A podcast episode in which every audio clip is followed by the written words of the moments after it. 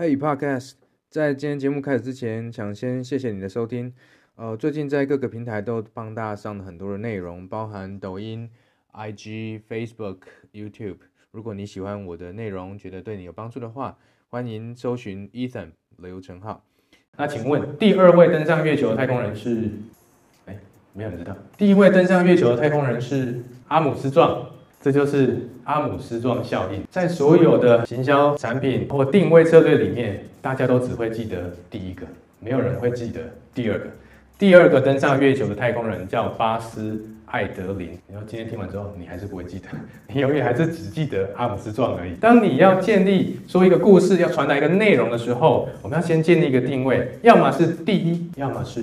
唯一，对于我的受众来说，他会比较容易记得，比较容易听懂，比较不容易忘记。所以巴斯艾德林其实也很厉害。他回到地球的时候，媒体都很为他抱不平。他觉得说，你要是第一个上去的，大家今天就记得你啦。所以他回来就跟媒体说：“我虽然不是第一个踏上月球的，可是我是第一个从外星球回到地球的人。”